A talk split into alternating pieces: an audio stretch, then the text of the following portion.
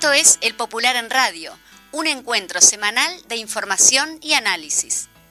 Buenos días a todos y todas. Esta es una nueva edición en CX40 Radio Fénix, un espacio de comunicación con los comunistas, los frente amplistas, los militantes sindicales y sociales. Y con todas las personas interesadas en la política y profundizar el proceso de cambios en nuestro país. Agradecemos todos los mensajes recibidos por mail, por teléfono y personalmente. Porque nadie te lo cuenta como nosotros. Esto es El Popular en Radio.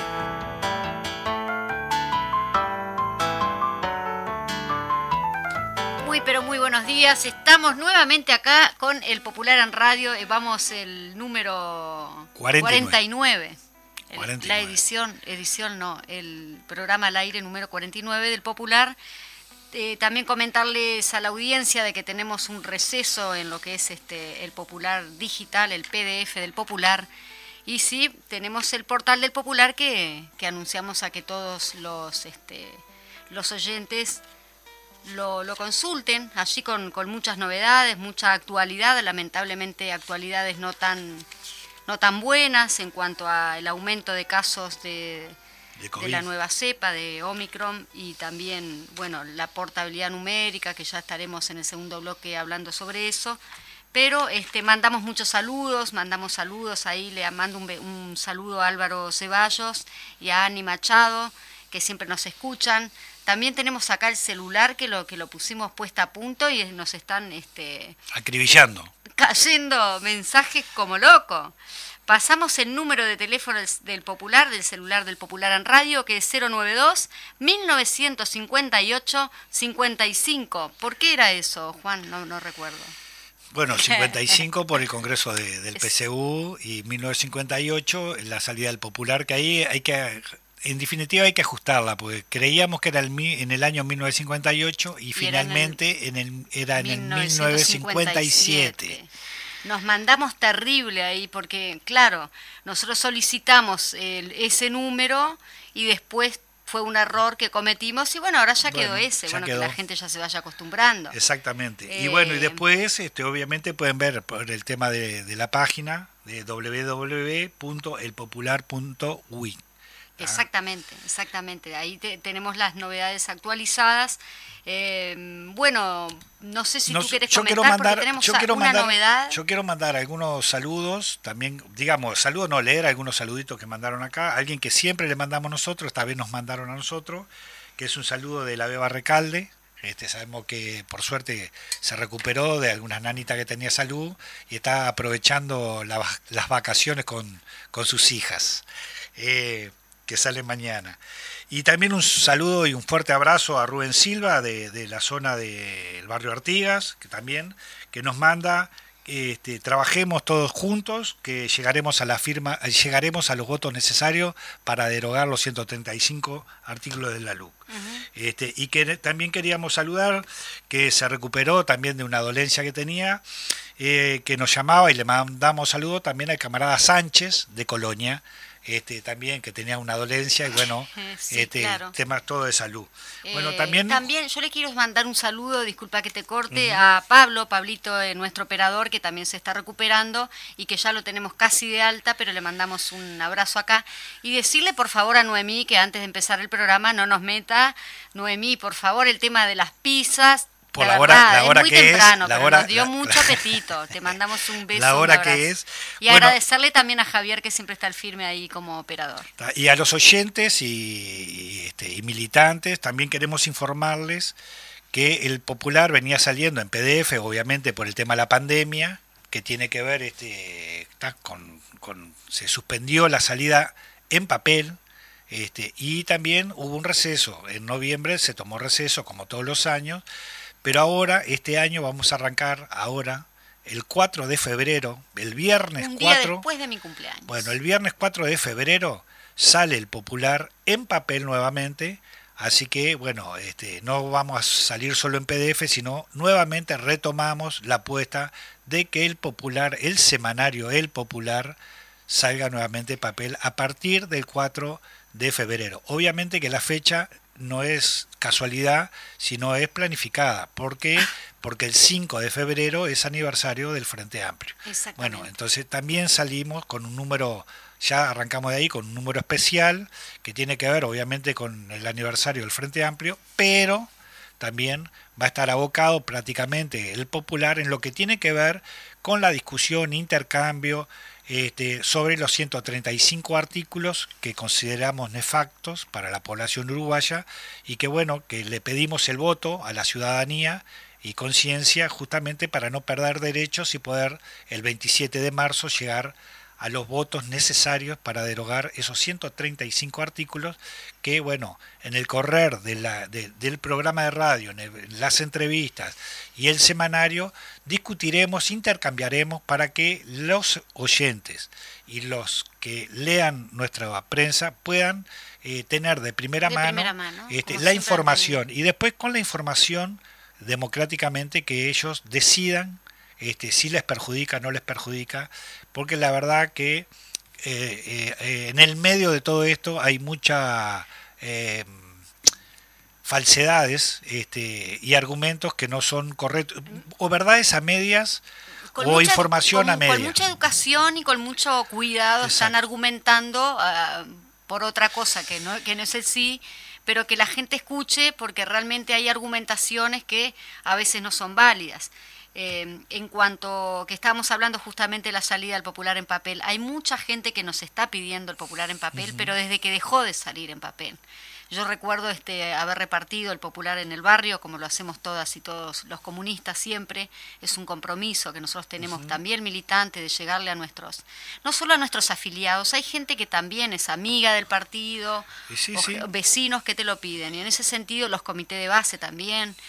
Eh, y le mando un beso a, que hace pila que no le mandamos saludos a Nelson y a Anita, que sé que nos están escuchando siempre, y que también es un Porque hay una, frase, Hay una frase que es nuestra, que es que nadie te lo cuenta como nosotros. Exactamente. Entonces, por ese motivo, vamos también a hacer un esfuerzo y salir este, en papel. Bueno, Desde el año 1957 que el popular nunca dejó de salir. Exactamente. Nunca dejó, porque en este caso... Eh, por el tema de la pandemia. de hecho, cuando, El, cuando el, propio golpe de Estado también se buscó siempre la forma, este, se cerró el popular, salió la hora, salió carta, eh, carta de Montevideo. Siempre hubo alguna forma de expresión que el, que el popular en ese sentido este, se comunicaba con el pueblo. Por eso tenemos el anuario por ahí. Bueno, también este, era parte, bueno, yo creo que justamente no hice mención al anuario porque, iríamos exactamente a la editorial y el editorial hace un reconto de este no solo del anuario, sino generalmente de las situaciones y las... Qué prolijo, siempre, qué prolijo que estamos siempre. Es, un, es justamente un balance. Vamos a leer entonces, si te parece, Juan, eh, el editorial del día de hoy que se titula La pandemia, la soberbia del presidente y la perspectiva popular. En estos días vamos a compartir con ustedes, cumpliendo con lo que ya es tradición desde 2011, es decir, hace 10 años, el anuario del Popular. En él mostramos cómo miró y reflejó el año el Popular a través de sus tapas, editoriales y de algunas de las ediciones especiales que realizamos. Este año que pasó podemos decir que hubo en el enorme dinamismo y riqueza de la dialéctica y de la lucha de clases en nuestro país, en el continente y el mundo, cuatro grandes ejes en los que se articuló la cobertura del popular. La pandemia, sus impactos, la insuficiencia y, equivocada respuesta del gobierno y la coalición de derecha encabezada por la calle Pou. La restauración conservadora, su ajuste neoliberal, los impactos económicos y sociales sobre el país y sobre nuestro pueblo, la respuesta del movimiento popular uruguayo, sus propuestas, sus luchas y todos los planos y en todo el país. La campaña que logró la hazaña democrática de juntar en estas condiciones 800.000 firmas y habilitar un referéndum para anular los 135 artículos de la ley de urgente consideración. En muchas de nuestras notas reflejamos las denuncias del impacto de la restauración conservadora y su ajuste neoliberal, especialmente el deterioro de las condiciones de vida de una parte importante de nuestro pueblo, con cien mil pobres más y decenas de miles enfrentando el hambre con las ollas populares, la caída de los salarios y las jubilaciones y pensiones, el aumento de los impuestos, dos puntos de IVA al consumo con la tarjeta de débito, para las y los trabajadores, el aumento desquiciado de las tarifas públicas por encima de la inflación y obviamente por encima de los salarios, el fracaso de la política de combustibles instrumentadas por la LUC, la entrega escandalosa del puerto por 60 años a una transnacional belga, la campaña permanente contra Antel, las medidas para beneficiar vergonzosas y directamente a las transnacionales que le compiten, por ejemplo con la portabilidad numérica incluida en la ley de urgente consideración, el debate parlamentario y la rendición de cuentas de ajustes y recortes sobre la salud, la educación, la vivienda y las políticas sociales, junto con su contracara el aumento de los depósitos bancarios en más de 5 millones de dólares entre las cuentas en el exterior y en nuestro país, la reducción de impuestos para los más ricos, las ganancias disparadas de sectores como la ganadería, la producción de granos de exportación, la farmacéutica, el plástico, los bancos, que ya recuperaron los niveles prepandemia e incluso los superaron. Es decir, la concreción en la práctica del objetivo explícito de gobernar para los maya oro, ese pequeño segmento de nuestra población que históricamente concentra la riqueza y el poder. Pero esto tuvo, tuvo respuesta de nuestro pueblo. El año que pasó hemos reflejado y ayudado a construir las luchas de nuestro pueblo. A pesar de la pandemia, del miedo a los contagios, de las restricciones, el año pasado vivimos el enorme 8 de marzo, uno de los primeros de mayo eh, más grandes de la historia y con mayor dimensión nacional, el 20 de mayo enorme en todo el país, continuando con las inauguraciones de sitios de la memoria, la batalla judicial y la enorme marcha de diciembre contra el proyecto de Cabildo Abierto de otorgar prisión domiciliarias a los torturadores el 14 de agosto con miles de estudiantes en la calle, los paros generales del PITCNT con enorme respaldo, particularmente el del 15 de septiembre con la presencia de las y los trabajadores de la ciudad y del campo desbordando Avenida Italia, perdón, Avenida del Libertador.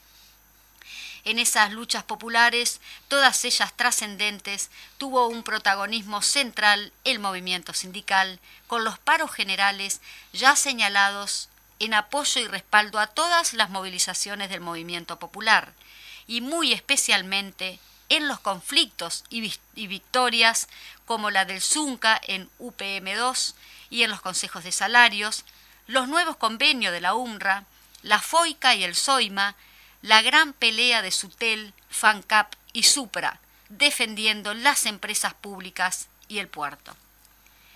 En el 2021 también hubo instancias de construcción y fortalecimiento de las herramientas principales del bloque histórico, político y social, democrático y radical de los cambios. Los congresos del pit del Frente Amplio y de la UJC, el día del Comité de Bases, los mil un años del Partido Comunista del Uruguay, las elecciones internas del Frente Amplio con la gran votación general, el gran respaldo a Fernando Pereira y la gran elección de la 1001 que la coloca nuevamente como la primer lista expresan en distintos niveles el fortalecimiento de las herramientas populares en el año que pasó. Especial destaque merecen y mucho más cuando la derecha y el poder las quiere ocultar y hacer olvidar las victorias populares en las elecciones universitarias de la, de la Universidad de la República, para los representantes docentes en el CODICEN y las asambleas técnico docente y estudiantes en el Consejo de Formación en Educación y la de los representantes sociales en el directorio del BPS. Hay que recordarlo nuevamente no dejar que se olvide.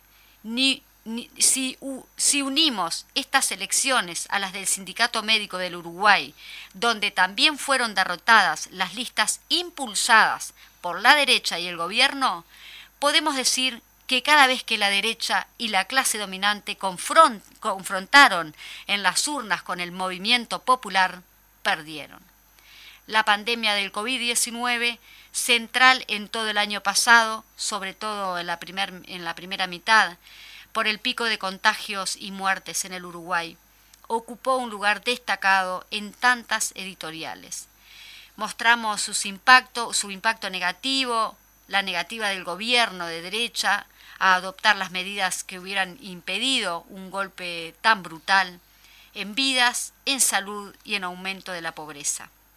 Las propuestas de la intersocial, repetidas varias veces, fundamentadas, serias, respaldadas con grandes movilizaciones en la calle, que tenían como elemento central tomar medidas de resguardo para la población con mayor riesgo, priorizaron la vida y la salud sobre la acumulación del capital.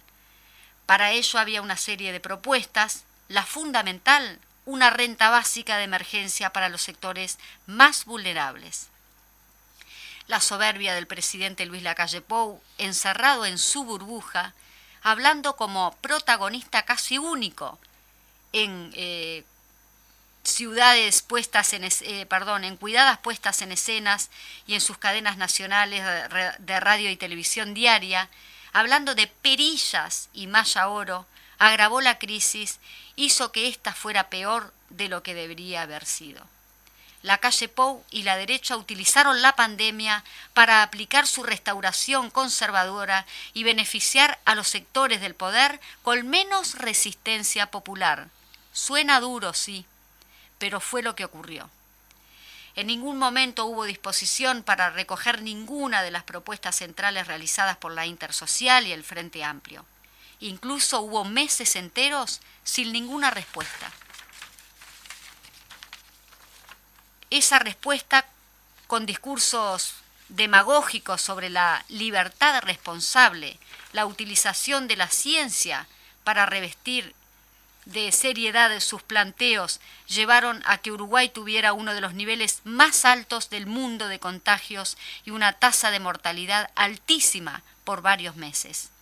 Esa actitud se repite hoy cuando la variante Omicron, mediante el COVID-19, recrudece, crecen los contagios en el mundo entero y en el Uruguay, en todo el planteo de los gobiernos toman medidas de protección a la población y de apoyo económico a los sectores más vulnerables.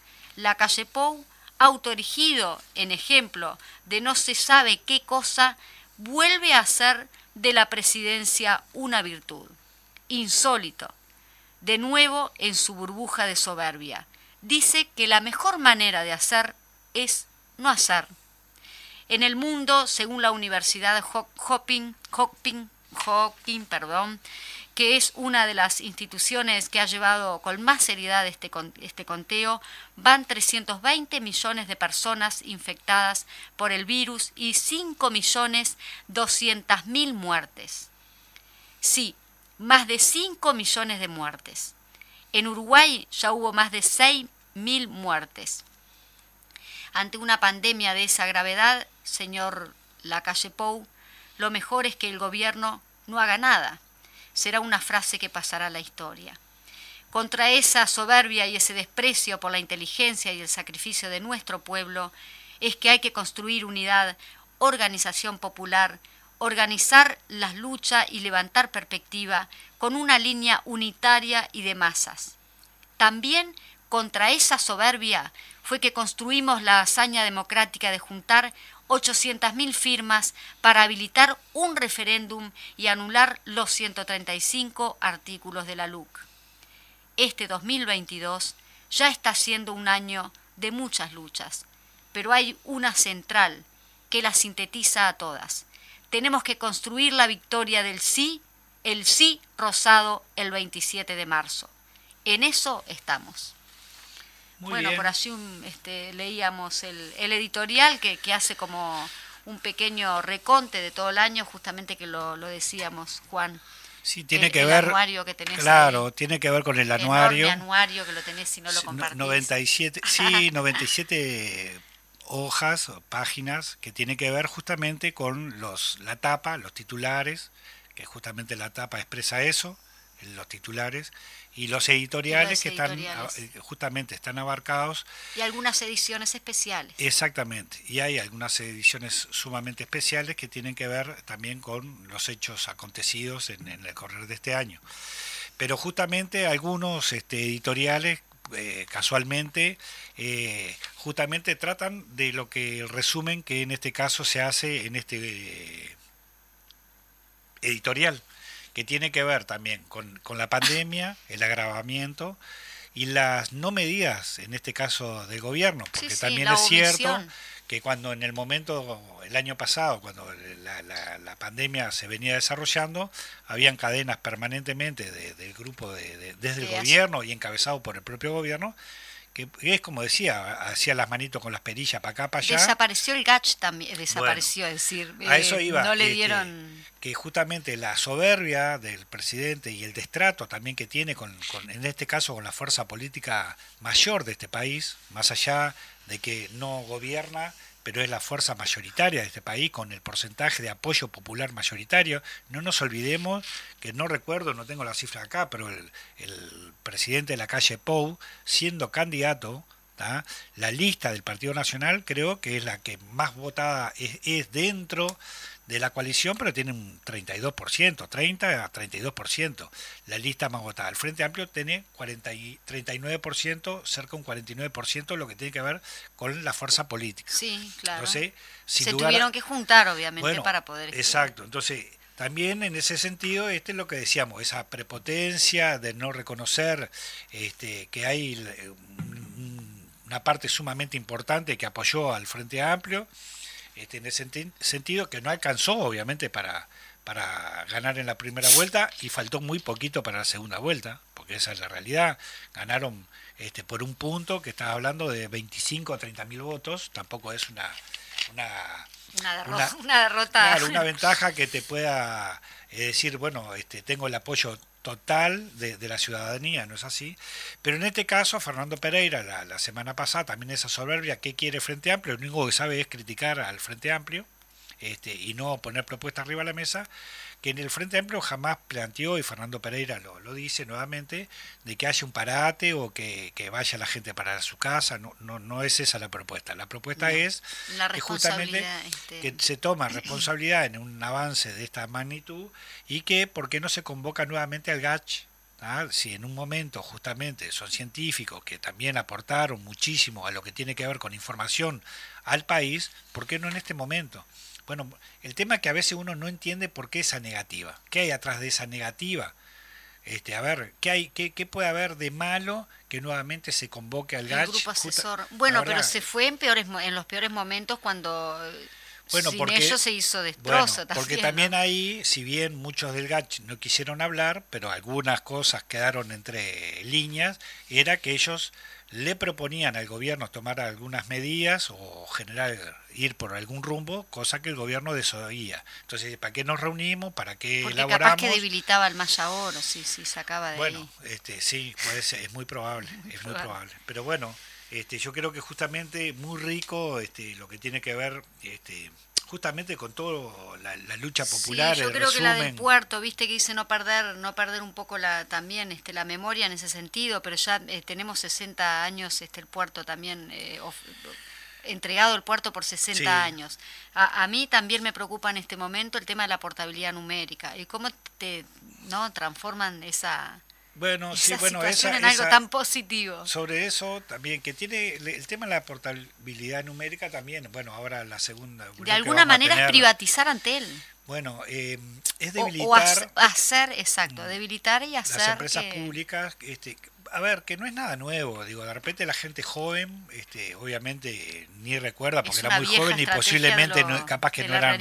Claro, capaz que tampoco eran nacidos pero este el padre, del presidente de la República en el año 90, exactamente, también la idea era privatizar todo, nada servía, privatizar todo, este, bueno, como, como están acostumbrados. Y acá no hay nada sorpresivo, lo sorpresivo puede ser las formas que este, se trata de llevar adelante este tipo de, de, privatizaciones, ¿no? Entonces digo, la semana pasada tuvimos una información muy es clara. subestimar también a la gente, porque bueno, sí, este, igual de todas maneras, la gente, con, obviamente con sacrificio y trabajo de muchos en el medio de la pandemia, también la gente se dio la forma y la maña de juntar 800.000 firmas que hoy están posibilitando este, bueno, que el 27 tengamos referendo, ¿no? No es un tema, un tema menor.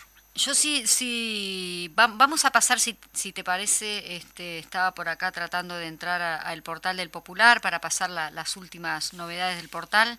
Eh, también después tendríamos la, la entrevista central que este, no sé si ya la, anunciamos. O... Sí, la, entrevista central eh, obviamente también tiene que ver con el tema del viernes pasado, tiene que ver con también la tosudez del gobierno. Este, en tres programas, este es el tercero, pero este, en, en el programa eh, a la izquierda late el corazón, tuviste a López Goldaracena. Tuvimos, sí, la, parte más, digamos, jurídica de la intervención López Goldaracena, de, que justamente es el patrocinante del sindicato Sutel en lo que tiene que ver con el recurso que presentó el sindicato de postergar este, hasta después del plebiscito. Eh, y ahí fue claro, Goldaracena, obviamente, en lo que tiene muy claro, fue explicando que si bien este, ya eso está aprobado, de todas maneras son artículos, esos 135 artículos están como en un limbo jurídico, porque habría que esperar hasta el 27 de marzo si se derogan o no se derogan. Entonces, ¿cuál es la premura de esos artículos, este, ponerlos en ejercicio en este momento? Entonces fue sumamente claro. El viernes, que lamentablemente también no pudimos contar con tu presencia. Ah, sí, sabía este, que me lo ibas a Pero este, estuvimos con, con, con, este Molina, con el chifre Molina. Es verdad, muy, también muy, estuvo muy buena la entrevista, muy, la verdad, muy sinceramente quedó también sumamente clara.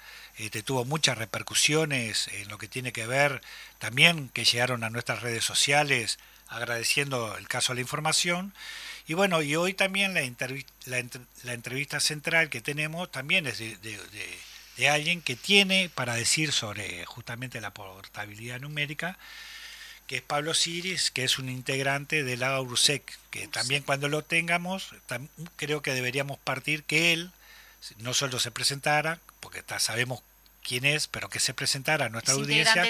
y cuál es, exacto, y cuál es el papel que es la URSEC y cuál es el papel que la URSEC juega en este país, en, este caso, sí, y por qué, bueno, y hay algunas otras cosas que le quisiéramos conversar e intercambiar con él con respecto a justamente eh, algunas cuestiones que se resuelven ahí en la URSEC, también con el voto este, y la competencia desleal. Exacto, el voto en contra este, en este caso, no acompañando algunas decisiones de eh, Pablo Siri, que es el representante del Frente Amplio en la URSEC.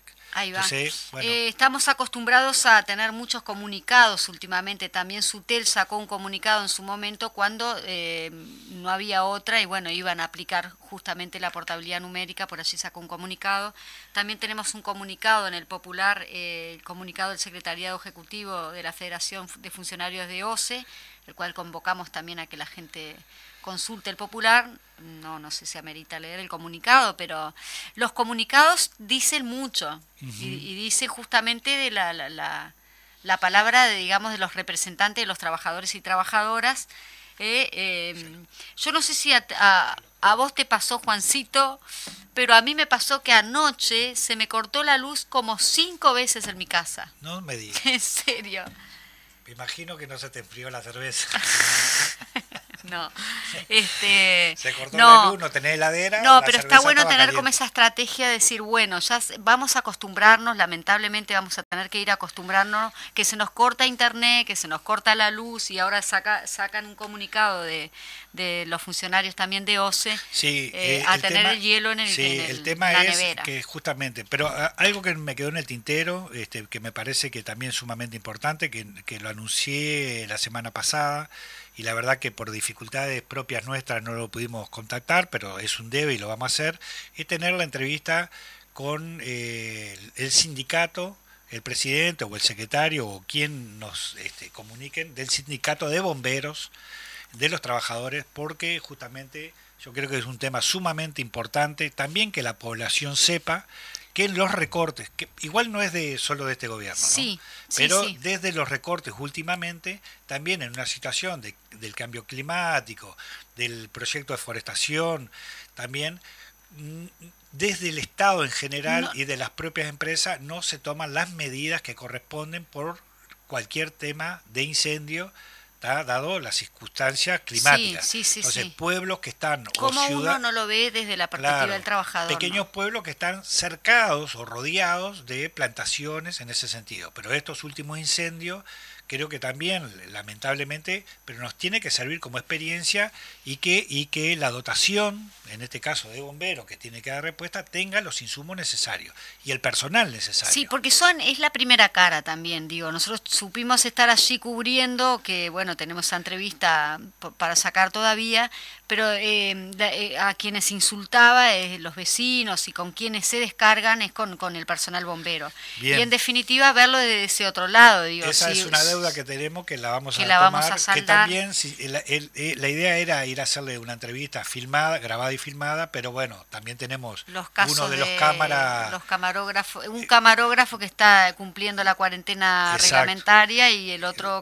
camarógrafo que está de licencia. Eh, unos días, se tomó unos días para descansar un poco. En cuanto al comunicado de OCE es que eh, no tienen un respaldo los trabajadores, hay muchos casos de COVID, trabajadores de, de OCE con COVID, trabajadores y trabajadoras y el gobierno no, está tomando este, las medidas. Bueno, de OCE y principalmente de la salud. La salud en esa situación también está en una alarma que, que salió este, en este sentido, este, los casos que explotaron en Punta del Este, que también los centros de salud están bastante desbordados.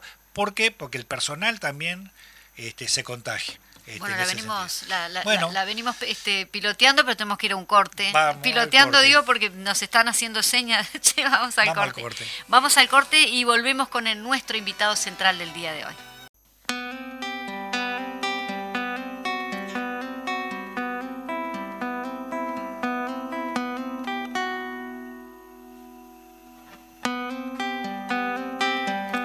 Muy bien, volvimos. Eh, me estaba riendo porque me dice que hoy tuve un error y que vaya se habrá que corregirlo, ¿no? Pues dijimos 101 años del partido tendríamos que haber dicho y yo dije 1001 me, me, me falló el, subconsciente. Sí, te Sabemos la que la 1001 es la lista, ¿no?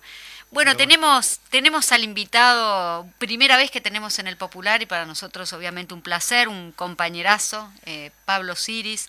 Pablo Siris integra lo que es la, el directorio justamente como lo anunciamos antes de ir a la pausa, de la URSEC.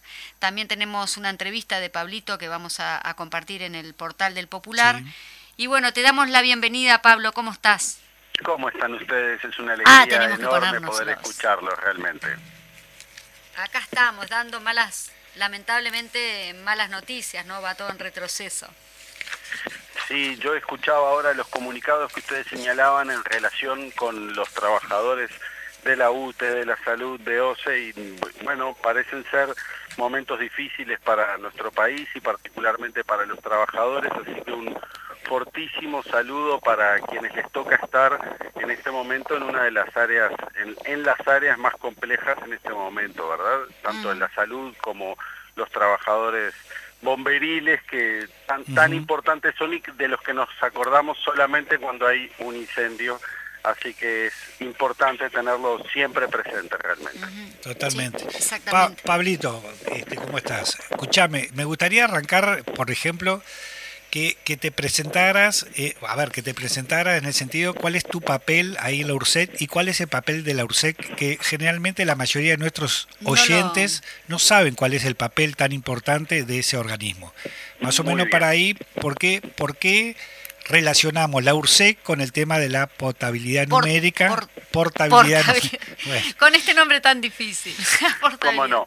Y, es un poquito más complicado incluso, pero empezamos por lo primero. La, la URSEC es la unidad reguladora de servicios de comunicaciones en nuestro país y se encarga precisamente de regular los servicios de comunicación audiovisual, o sea, radio, televisión, emisoras comunitarias, etcétera, se encarga también de regular los servicios de telecomunicaciones en nuestro país, la telefonía móvil, la telefonía fija, internet, y se encarga también de regular los servicios postales, eh, el correo tanto público como privado y los servicios eh, asociados de lo que se ha llamado en este momento la última milla del comercio electrónico, este, los servicios de aplicaciones de venta de productos y de mm, traída a nuestro país de productos a través de la franquicia que eh, las uruguayas y uruguayos disponemos, entre otros muchos.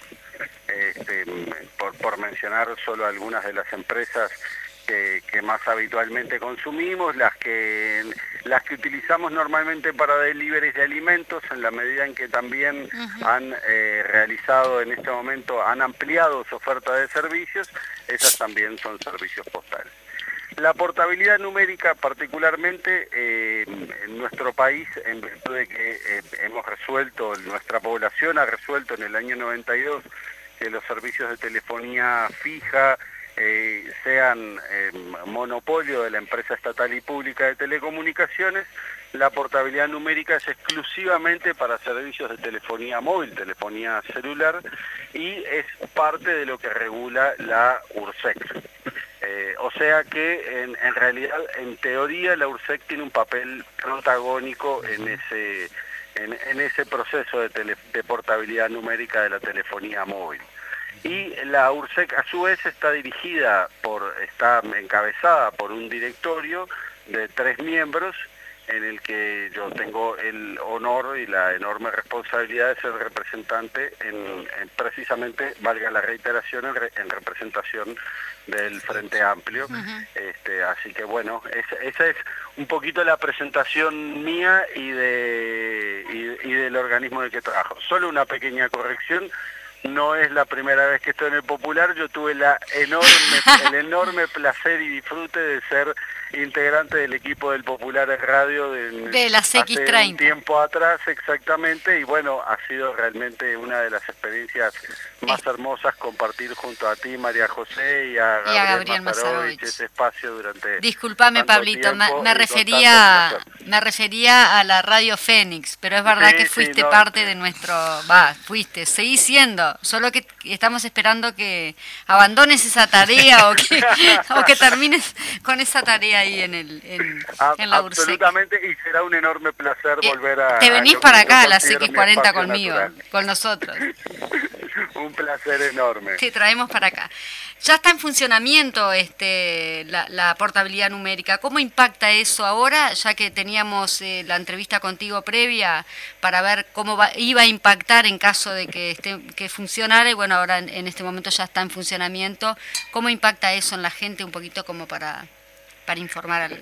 Fíjate, en, en primer lugar, eh, algo muy importante aclarar que eh, se, ha hecho mucho, mucho discurso más político que técnico al respecto en relación a qué implica la portabilidad numérica. La portabilidad numérica se presenta como un derecho, como una, como una nueva libertad o como un nuevo derecho, cuando en realidad la portabilidad numérica es un modelo de negocios implementado eh, a partir de la privatización en los años 80 y 90 de las empresas de telecomunicaciones en todo el mundo, eh, o en buena parte del mundo, nuestro país es una de esas notables excepciones, este, y que eh, generaron empresas cuasi monopólicas, empresas privadas cuasi monopólicas, con las que competían pequeñas empresas en ese momento emergentes.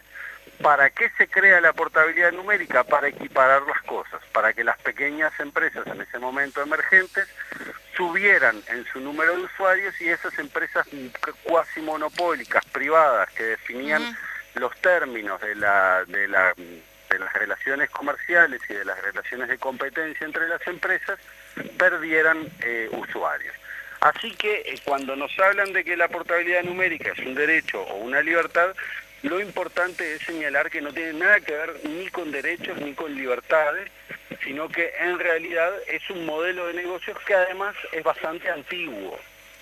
Hoy por hoy, en nuestro país, nosotros lo que deberíamos estar discutiendo son la incorporación, las inversiones necesarias de, nuestra empresa estatal y pública, pero también del resto del sistema de telecomunicaciones, para implementar en nuestro país las últimas tecnologías en materia de telecomunicaciones. Por mencionar algunas, el 5G, el Wi-Fi 6, la Internet satelital, el Open RAN y otras tecnologías que están siendo que están siendo la punta de lanza en materia de telecomunicaciones y que hoy, motivo de que estamos discutiendo portabilidad numérica, no estamos discutiendo las cosas que realmente son el presente de las telecomunicaciones y el futuro de las telecomunicaciones. Así que uno de los principales impactos, casi inevitable, es que en la medida en que por la portabilidad numérica pueden llegar a reducirse los ingresos de las empresas, particularmente de la empresa estatal, pero de todas las empresas en función de los paquetes que se realizan para captar clientes, seguramente las inversiones que deberían hacerse para implementar estas nuevas tecnologías vayan quedando de lado. Otro impacto muy importante es que este, una de las cosas que nosotros reclamamos particularmente de la empresa estatal, pero que reclamamos también de todas las empresas, es que lleguen los servicios con la mayor calidad posible a todo el territorio. Exactamente. Por ejemplo, hay, hay todavía algunos, eh, algunas poblaciones, en general pequeñas en nuestro país, pero todavía las hay, que tienen que a las que no llegan los servicios celulares en LTE, en 4G y que todavía tienen que conectarse a Internet a las velocidades de 3G. Entonces, cuando todavía no hemos logrado que toda la población tenga eh, la misma calidad de servicios, a pesar de que nuestro país ha estado en punta en materia de telecomunicaciones, cuando todavía no hemos logrado que todo el mundo tenga la óptima calidad de los servicios, pues entonces nos ponemos a inventar un modelo de tele, un modelo comercial que inevitablemente va a afectar a todas las empresas y por lo tanto a todos los usuarios. Porque además hay que decir algo y es que estas experiencias eh, siempre las termina pagando el usuario, el consumidor, ¿no? Eh, entonces, bueno, cuando se nos dice que esto es una libertad, es un nuevo derecho, este, ahora sos propietario de tu número telefónico, cosa que también es falsa y que ya mencionaremos, en realidad lo que nos están diciendo es que nosotros lo que vamos a hacer es pagar por un modelo de negocios en el que las empresas más chicas en la porción de mercado van a tratar de arañarle eh, espacios a la empresa más importante, en el caso especial de nuestro país, a la empresa estatal y pública. Y vos recién mencionabas, Pablito, el tema de justamente la identidad del número del servicio. ¿Ah? Sí, eso es muy interesante, porque entre otras cosas nos han mencionado una y otra y otra vez que a partir del 12 de enero, o sea, desde hace dos días, tú eres propietario de tu número telefónico, ¿no? Eso, eso en realidad no es así, no es como en el caso de tu cédula. El número de tu cédula es tuyo, seguirá siendo tuyo y el día que fallezca seguirá identificándote. Exacto. Pero tú, nadie puede decir que yo soy propietario de mi número de cédula. ¿Qué quiere decir ser propietario de tu número de cédula? Tenés asignado ese número de cédula. Para y los números de cédula los asigna el Estado, en nuestro caso el Ministerio del Interior. Correcto. ¿Verdad? En el caso de la telefonía móvil sucede algo similar. Nosotros tenemos un Plan Nacional de Numeración aprobado en el 2004, había habido unas resoluciones previas, pero el Plan Nacional de Numeración que tenemos activo en este momento fue aprobado en el año 2004, y los números telefónicos, como son un recurso escaso, son administrados por el Estado, no son ni propiedad de las empresas ni propiedad de los usuarios, y eso no ha sido modificado. Yo invito a quien quiera y tenga ganas de perder su número telefónico que haga la prueba de no pagar el número de, el, pagar el servicio telefónico que tiene durante seis meses a ver qué pasa con ese número. ¿Verdad? ¿Qué es lo que va a suceder? El número lo vas a perder, la empresa que tiene asignado ese número por parte de la URSEC, por parte del Estado, lo va a volver a poner en venta y ese número telefónico que tú hoy podrías llegar a creer que es tuyo, pues en realidad va a ser de otra persona y punto, porque precisamente no es tuyo. Es un número de teléfono, es un número que es propiedad del Estado, que lo administra de acuerdo a su leal saber y entender. En nuestro caso, trae un plan nacional de numeración que, como les decía, fue aprobado en el 2004. Sí. El otro tema interesante con respecto a esto es el tema de la famosa identidad digital. Se señala que el número de teléfono celular es parte de tu identidad digital. Y eso es nuevamente una falsedad. Es tan parte de tu identidad digital como lo es tu número de teléfono fijo, o tu correo electrónico, o tu estado civil, o el número de puerta de la calle en que vives. Si alguno de esos factores cambia, cambia tu identidad digital y eso no genera ningún problema bajo ningún concepto. O sea, si nosotros mañana somos libres de mudarnos y si nos mudamos y tenemos que hacer un trámite ante la UTE o ante OCE o ante el registro civil porque nos casamos o ante lo que sea, tú simplemente cambias tu dirección y punto. No hay ningún inconveniente en ese sentido, no perdiste tu identidad. Tienes toda la libertad de poder hacerlo. Exactamente. lo que en nuestro país se denomina identidad y firma digital está regulado por diversas leyes y decretos. Básicamente tiene que ver con tu cédula electrónica, la cédula con chip y la posibilidad de firmar electrónicamente con tu cédula y nada tiene que ver con el número telefónico. Es un, es, ese es un concepto que se utiliza también a los efectos de publicitar, propagandear esta idea o comunicarla, publicitar o propagandear este modelo de negocios y comunicarlo, pero no tiene nada que ver con la realidad, no tiene nada que ver con lo que en realidad es la identidad digital de ninguna persona. Sí, sí. Bueno, Es, parte también, justamente me parece que del entrevero, que también se, se hace hasta medio justificado, porque la verdad, a ver, son temas medios complejos y la, el, usuario común y corriente es muy probable que no, no, no intime con toda esa información. Claro. No, esa es una realidad. Este, porque vos vas, pedís un teléfono, usás el teléfono, bueno, lo que sea. Pero después todos los menores, la relación que tiene el ente, el Estado, y en este caso todo ese tipo de peleas pasa por encima de, de en, en general de muchos eh, usuarios de, de, este servicio. También, Absolutamente. Eh, el tema también es que, bueno, también en este momento eh, parte de, los artículos que también eh, es de parte de la historia, del herrerismo en este caso, que también, vos me decías, eh, decías recién que prácticamente en casi todo el, el, mundo se ha privatizado el tema de las telecomunicaciones, excepto, por ejemplo, en este caso en Uruguay, pero no estamos exentos de los intentos que hubieron en el año 90. no, no, para nada. Exacto, entonces, eh, sí, sí. De hecho, uno podría llegar a interpretar que parte de lo que se está planteando es una suerte de revival o de nueva generación de, eh, planteos que tienden a eh, poner en entredicho esa decisión que tomó nuestro pueblo en el 92.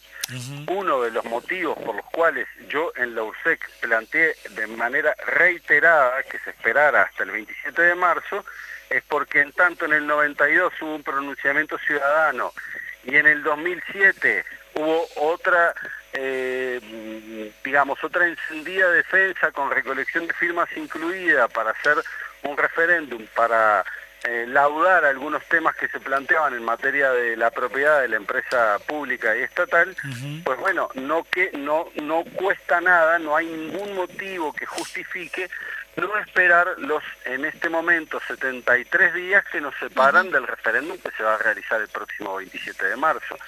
¿Qué podría justificar no esperar al pronunciamiento ciudadano al respecto? Y en realidad nada, nada, entre otras cosas porque la fecha de implementación de la portabilidad numérica ya fue cambiada no menos de seis veces. Entonces, si fue posible cambiar seis veces la fecha de implementación de la portabilidad numérica, entre otras cosas, a pedido de las propias empresas, entonces, ¿cuál es el inconveniente en esperar hasta el 27 de marzo a que el pueblo se exprese y defina en relación a este tema? ¿Qué tan urgente es este definir si el celular es tuyo o no cuando sabemos que bien lo explicaste que no es, no es la propiedad tampoco de, del usuario? ¿Qué tan urgente es eso? Absolutamente, pero además yo invito a todos nosotros a pensar qué, qué quiere decir la propiedad de un contrato de telefonía celular. Tú eres propietario del contrato de tu de, tu contrato con UTE? ¿Eres propietario del contrato con OCE? Cuando firmas un contrato de alquiler. propietario del contrato que te ponen en la póliza del banco de seguros si tenés un autito?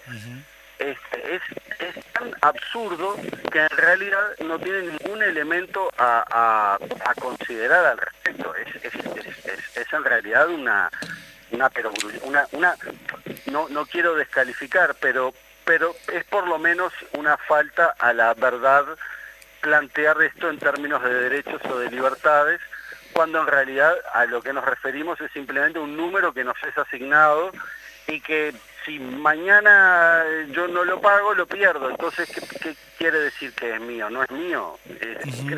Es, tan sencillo como eso. Ahora, viste Pablo que eh, el sindicato este, planteó la semana pasada, este, también en conferencia de prensa, que llevó a la justicia solicitando justamente que no se, hasta después del 27, este, y, eh, no se implementara. Aparente, aparentemente no. Hay una resolución que eh, la justicia, en este caso, eh, respalda lo que el sindicato este, solicita. Ahora, el gobierno obviamente no hace caso omiso a, una determinación, si no mal digo, de la propia justicia. Entonces, yo interpreto que ahora lo político, que muchas veces fue criticado por unos dichos de Mujica, que lo político estaba por encima de lo jurídico, permanentemente fue criticado, hoy se estaría dando algo similar, pero en concreto, no en un dicho, sino en un acto concreto. La justicia este, avala lo que el, sindicato solicita y el gobierno eh, político hace caso omiso. Y desoyendo las 800.000 voluntades, que justamente si está dentro de los artículos de la LUC, bueno, esperemos también, volvemos a lo mismo. Sí, es muy, es muy interesante lo que tú planteas. Hay allí además en el texto que plantea en la intimación de, que realiza Sutel con el patrocinio del doctor López, Goldaracena, hay, hay algunas definiciones muy importantes que la justicia, a las que la justicia hizo lugar. Por ejemplo, le, le otorgó a, eh, le reconoció a Sutel la representación de los intereses difusos de los, de los 800.000 firmantes de, eh, del recurso de referéndum. este, al mismo tiempo, el doctor Oscar, López Goldaracena entendió, y la justicia no lo denegó, que eh, la ley, aún estando vigente, no estaría firme porque se inició su proceso de recurso, un recurso está planteado en dos partes en nuestra legislación. Una primera parte es la recolección de las firmas y una segunda parte es la realización del propio referéndum.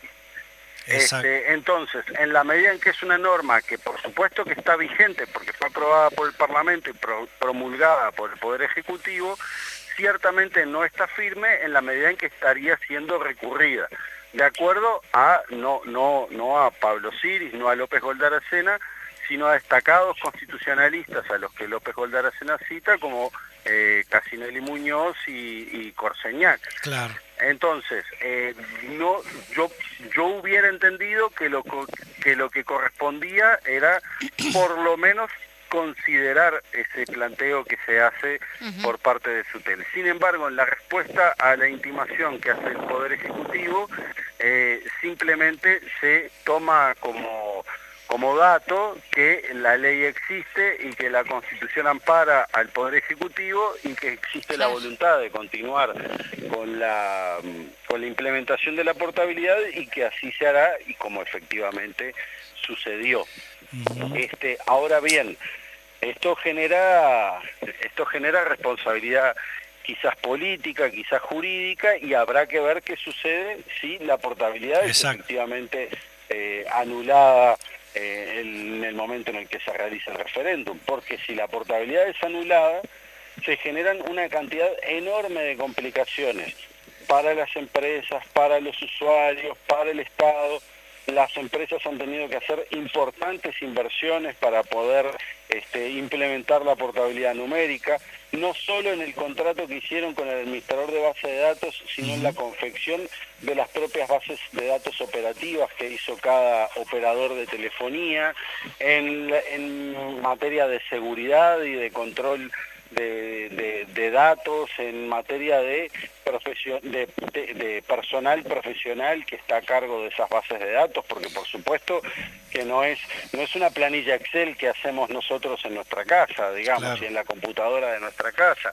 Allí hay servidores de la más alta seguridad, con profesionales de la más alta profesionalización y hacerlo, y, y, esos costos, ¿quién los paga? Bueno, en realidad los terminamos pagando siempre los usuarios.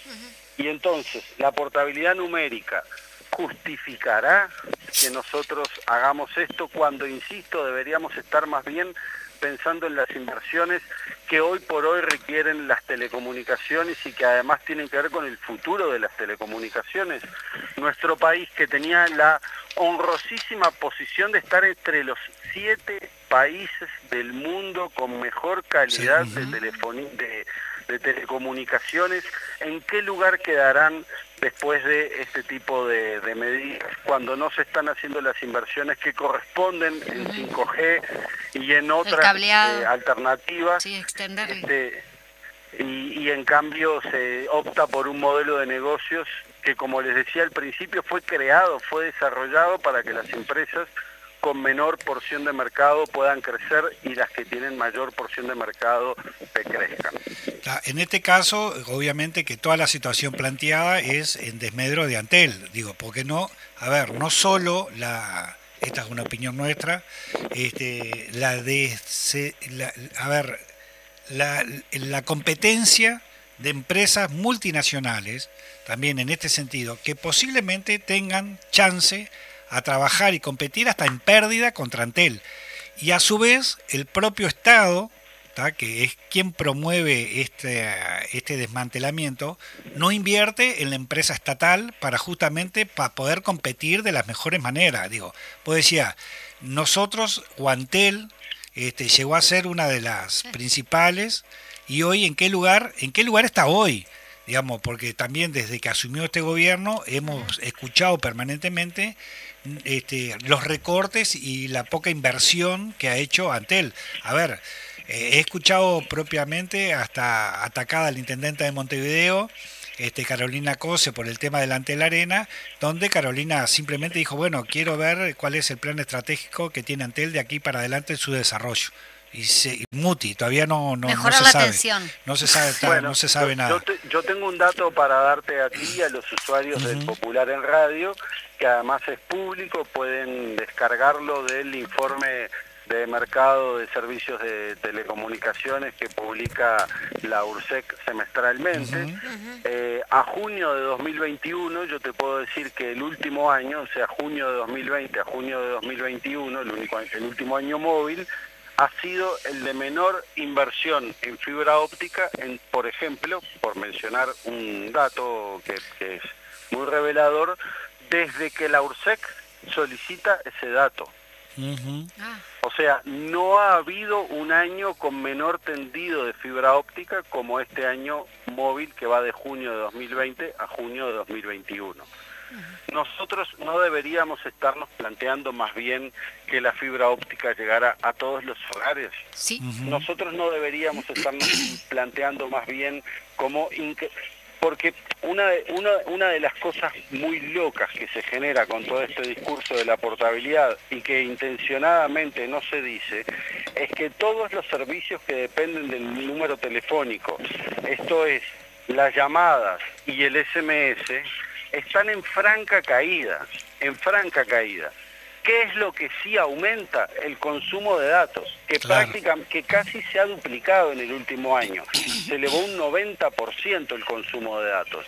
Nosotros no deberíamos estar pensando más bien cómo lograr satisfacer esas necesidades en el consumo de datos de las uruguayas y de los uruguayos para garantizar que haya un correcto acceso a los servicios de, teletrabajo, del estudio a través de Internet, de la telemedicina y otros. ¿Por qué estamos planteándonos un modelo de negocios que nada tiene que ver con ese futuro de los datos y en cambio nos retrotrae a un esquema, insisto, anterior y cada vez en mayor detrimento como es el número telefónico. ¿Por qué estamos haciendo esto? ¿Cuál es el sentido de hacer esto? Y bueno, tú, tú lo planteabas hace unos minutos y yo entiendo que eso es parte de la cosa. Sin embargo, eh, los uruguayos y las uruguayas realmente tendremos que analizar con, con, con, mucho cuidado qué es lo que se está haciendo y para qué, para poder tomar las decisiones que correspondan en el momento que corresponde. Yo creo que en los peores momentos de la pandemia, si no hubiésemos tenido justamente un antel fortalecido, como lo dejó el gobierno del Frente Amplio, no hubiéramos podido paliar justamente la situación que tuvimos que enfrentar por el tema de las comunicaciones, ¿no? Qué tan necesario fue en todo ese periodo y sigue siéndolo eh, poder tener este cobertura de internet. Absolutamente. Y además, te reitero, creció casi en un 90%. imagínate lo que eso significa para para el propio desarrollo de las infraestructuras de las empresas, para las propias posibilidades que nosotros tenemos de efectivamente telestudiar y teletrabajar. Porque, ¿Por qué nosotros pudimos hacer eso y no implicó una, un trastocamiento total de toda la sociedad como ha sucedido en otros países? Y porque teníamos una plataforma basada en la inversión pública realizada en materia de telecomunicaciones que permitió eh, estar a tiro y lograr resolver esta situación. En otros lugares del planeta donde eso no fue posible, la situación fue mucho peor. Nos están poniendo la musiquita, perdón. Pablito Siri. Eh, nos están haciendo señas. Estamos repasados, la verdad nos pasamos. Es verdad. Nos, enroscamos, nos recontrapasamos, nos, nos, quedamos cortos. responsables de esto. Así que te agradecemos muchísimo y bueno, estaremos en contacto para, eh, para otra oportunidad. Siempre a la orden, un inmenso placer hablar con ustedes y que nos disculpen por favor los compañeros de Radio Fénix. No, disculpamos, disculpanos tú también a nosotros de haberte cortado así tan radicalmente. No, no, no, un fuerte abrazo y bueno, un placer siempre, a la orden. Muchas gracias Pablo, estamos viéndonos. Bueno, un saludo para todos, nos pasamos, disculpa para todos, disculpa al operador también, este, pero bueno, hasta el próximo viernes. Nos vemos, chao, chao.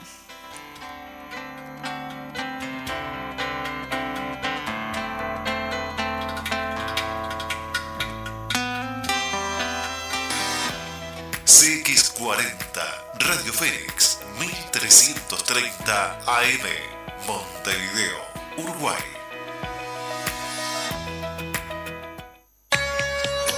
Aquí Calusam. Aquí Calusam. Porque todos los problemas tienen solución. Querer poder. No existe en lo difícil, lo imposible. Tanto en el amor, en el trabajo, en la decisión que tiene.